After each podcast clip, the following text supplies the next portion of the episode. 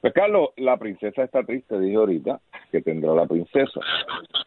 El inicio de un poema de Rubén Darío, nicaragüense. Eh, y me, trajo a, la memoria ese poema eh, la defensa de que hace la señora gobernadora ayer de eh, dos situaciones, pero vamos a empezar por la primera, eh, que es lo del eh, escándalo con el carro de su señor esposo, ¿no? Un tema que, que es de la manufactura exclusiva de Fortaleza, es interesantísimo. Aquí hace unas semanas un periodista saca una información de que se había hecho una transacción con este vehículo bajo la veda electoral, bajo la veda constitucional vamos a llamarla así, la orden ejecutiva que no permitía hacer una serie de actividades, en un momento dado ninguna, ¿no? O prácticamente ninguna.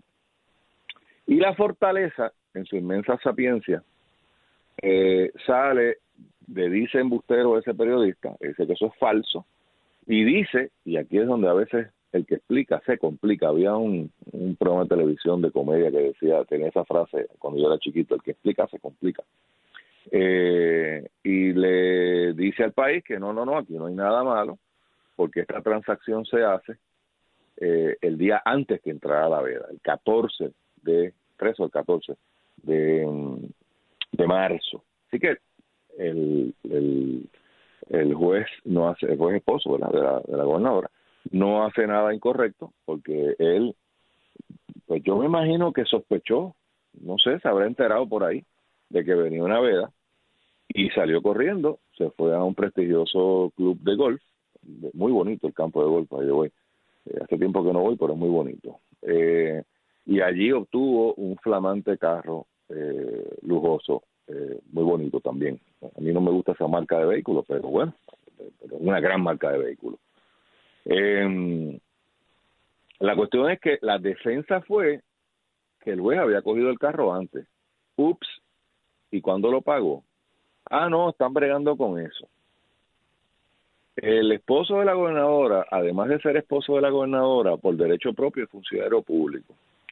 Escogió voluntariamente ser funcionario público en una de las ramas que más requisitos impone de eh, pulcritud, de, ¿verdad? de hacer las cosas transparentemente, que es la judicatura. los jueces les aplican otras reglas de juego o se supone, ya aparentemente no es tan, no es tan eh, seria la cosa.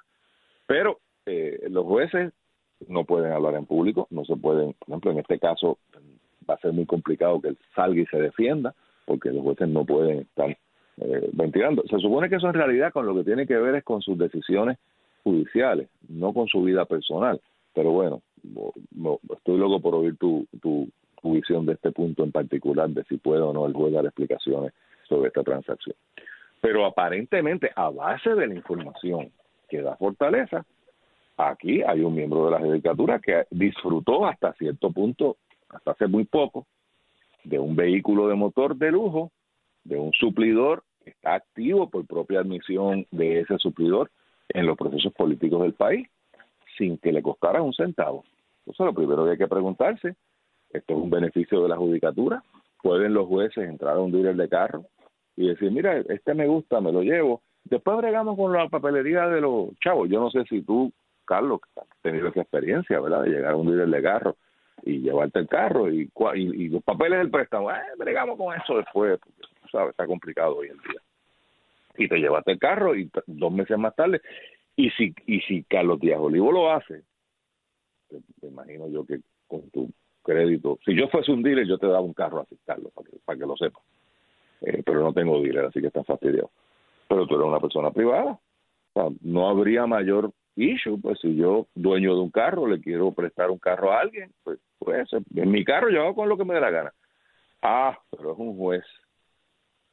Eh, ojo, aquí yo creo que hay que dar un poquito más de explicaciones. Entonces, lejos de dar explicaciones, lo que me sorprende a mí, que sabe Dios si las hay, y es cuestión de comunicarla. No sé, yo, siempre, yo siempre, y los que escuchan aquí a diario saben que yo siempre estoy a favor de todas las investigaciones, de lo que sea, y pues que me digan, siempre existe una posibilidad de que aquí no haya nada incorrecto y se acabó. O puede que sea un mal juicio y pues se aclara y pues un mal juicio y tenemos ese elemento para poder analizar. pero entonces aquí es la reacción bunkerizada. ¡Ah! Son unos truanes, noticel, son malos. Este, los, la prensa los quiere fastidiar. Qué tristeza tengo que atacan a mi familia. Pero es que no lo están atacando porque sea su familia. O sea, they happen to be. Y ese es un costo que hay. Pues, igual que Trump tiene que bregar con los ataques que le hacen a, a Melania, a Ivana, a su yerno, que por ahí anda haciéndolo todo. O sea, eh, usted está en una silla pública, lejos de estar gritando foul y, y, copiándose a Ricardo. Yo me acuerdo cuando Ricky Rosselló era el gobernador y alguien decía algo de Bea, era como un pecado mayor. Y Bea andaba en turismo, con oficina en turismo, mandando a pintar muelles, y cosas chéveres. O sea, yo, fíjate que yo nunca la critiqué porque cuando me lo traen a atención decía, pero ¿y qué de malo hay que que alguien ponga bonito un pedazo de la ciudad, qué bueno, alguien lo está haciendo, está haciendo más que el marido. Pero ese era un ataque ¡ah! Eso es una falta de respeto. ¿Sabes? Oiga, usted está en la cosa pública, usted tiene que tener el cuero duro y aguantar las críticas, sobre todo cuando sus propios funcionarios están admitiendo que esta persona, juez de primera instancia, anduvo por lo menos dos meses con un carro por ahí sin pagarlo a beneficio de, pues yo no sé, este, parece que se quieren mucho, no sé, o sea, eh, que expliquen lo que tengan que explicar. Carlos.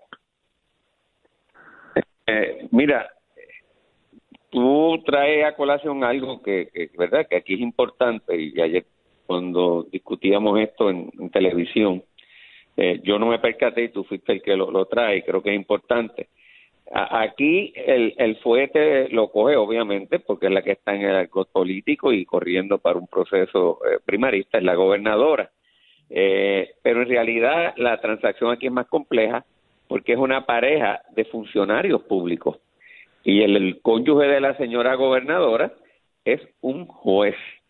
Y el problema que hay cuando es un juez es que independientemente de lo que la gobernadora eh, le aplique y por rebote a su familia, eh, su, esposo, por ser juez, tiene unos cánones de ética y unas normas, eh, ¿verdad?, de, de moralidad distintas incluso más rigurosas que de los funcionarios del Ejecutivo y el Legislativo, en donde la mera apariencia, eh, sin que haya nada impropio, ya de por sí eh, levanta bandera y puede conllevar este señalamientos, ¿verdad? E incluso separación del ejercicio de, del control de una sala en un caso determinado.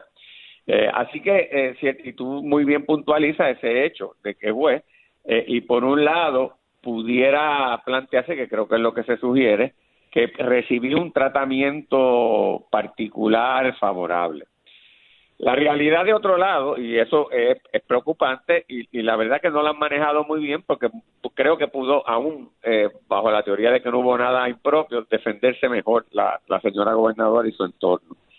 La verdad que te iba a decir, Luis, que conozco gente que eh, esa situación también le pasó, o sea, que no fue exclusiva del juez en que estuvieron a punto de cierre y, vinieron más adelante y estuvieron eh, sus primeros meses tal vez sin, sin pagar. A mí me pasó algo parecido, pero en, contra mía, eh, porque yo también compré un automóvil a, punto de, y me lo entregaron ahí, ahí. Este, pero a mí lo que se me complicó fue la cosa del seguro entonces me quedé medio sin seguro completo en lo que eh, eh, por, el cierre que verdad que que hubo o sea corrió en contra mía eh, pero sí sé de otra, de, verdad, de otras situaciones. Aquí entonces, curiosamente, no se enfoca desde el punto de vista del juez, que tú muy bien y correctamente lo has traído, eh, y la, la, imprudencia o no eh, que, pudo haber sido esa actuación dentro del parámetro de que la mera apariencia de algo irregular eh, es suficiente para pues, de alguna manera eh, entrar en problemas desde el punto de vista judicial, eh, pues no lo traen contra el juez, lo traen contra la señora gobernadora, porque como dije, ella es la política. Y básicamente le señalan de un posible trato preferencial con respecto a la gobernadora. Uno es el dar una reunión y otro es la liberalización del toque de queda o el cierre con respecto a los vendedores de automóviles. La, la realidad es que el dar una reunión eh, es casi eh, una obligación en términos generales que debe tener cualquier eh, gobernante, legislador, alcalde, con respecto a aquello a quien se lo solicitan, dentro de su realidad, ¿verdad? Y, y, sus obligaciones, y dársela aún el que, el que venga a buscar un interés propio, que siempre el que va a buscar una reunión con un gobernante es para un interés propio, o es para la comunidad, o es para el hijo que tiene un problema, o es, porque es así, o es para mi negocio, porque si no, no, si, si todo está bien, iría. O de por sí eso no es malo, eh, e incluso eh, la apertura de los vendedores, eh, de los traficantes vendedores de automóviles fue de las últimas eh, entradas que se hizo eh, en términos de reapertura con la orden previa a esta que, emitió la gobernadora, o sea que tampoco fue de inmediato y en este programa criticamos que lo hubiesen excluido porque no le veíamos mayor mayor razón para ello. Eh, y sobre todo a la luz ahora de los parámetros federales eh, que se han resuelto de que no necesariamente el tú darle lo, que la persona tiene derecho como parte o lo que tú harías como parte de verdad de tu, actuación eh, a alguien que te dio un regalo o a alguien que te, te, dio un donativo de por sí es un acto ilegal. Así que eh, pues, pues, eso hay que tenerlo verdad en, en, en, contexto. Se señala también algo con relación a un proyecto de arbitrio que tampoco progresó, así que tampoco en ese sentido hubo, me parece a mí, una actuación eh, ilegal eh, como tal. Así que me parece que un, un, señalamiento de descuido o falta de prudencia eh, por parte de funcionarios públicos. Y ahí, pues, más o menos he tratado de ser balanceado. Lo que sí yo no entiendo, y creo que, que es a lo que tú te me referías antes de irnos a la pausa, que la gobernadora cuando le señalan esto, ay Dios mío, estoy apenada, este me han tocado a la familia. Bueno, gobernadora, lo que pasa es que usted está en la gobernadora eh, eh, y, y, y, cuando usted y su familia entran en situaciones que pueden plantear, como se plantea aquí, que aunque haya razones válidas para lo que ocurrió y justificable, y he tratado de ser justo en eso, también de igual manera personas razonables pueden eh, tener inquietudes y tienen derecho y periodistas fiscalizar y hacer el señalamiento porque, porque porque precisamente de los que están en esas posiciones más prudencia y más cuidado se requiere. Y claro que le tiene que doler este que le toquen a su esposo le toquen a sus hijas como en el pasado pero eso es un costo de casi eh, eh, inherente al trabajo y no solamente Luis digo yo en el en el contexto político, todos los que están en posiciones de jerarquía, incluso en la empresa privada, acarrean también eh, consecuencias para su familia. Así que me parece que la reacción, pues yo por lo menos no la, no la entendí.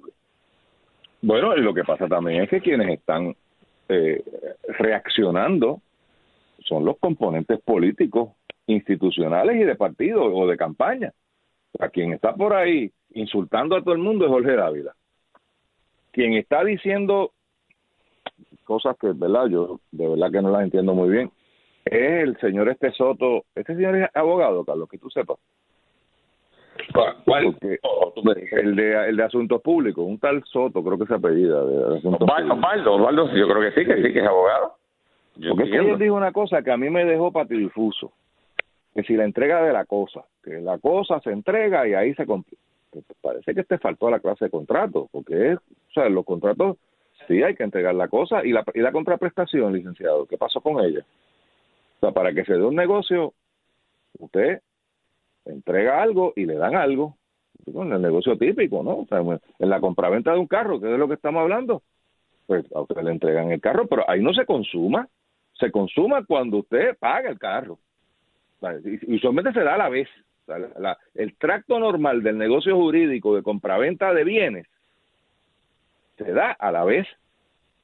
Si hay un préstamo, se dio a la vez, porque el préstamo entra a un tercero que está dispuesto a pagarle al que vendió el objeto el día de la compraventa, típicamente. Y entonces él accede a que a él le paguen su... Ese es un segundo contrato, el contrato de financiamiento. Contrato de compraventa, contrato de financiamiento. O sea, esto es como que bien básico. Entonces la defensa de Fortaleza, no, si es que le entregaron el carro el, día 14, pues claro, ese es el problema. Sea, por eso te digo que, es que son cosas de no criarse. E, ese es el problema, que le entregaron un carro y ese carro no lo pagaron.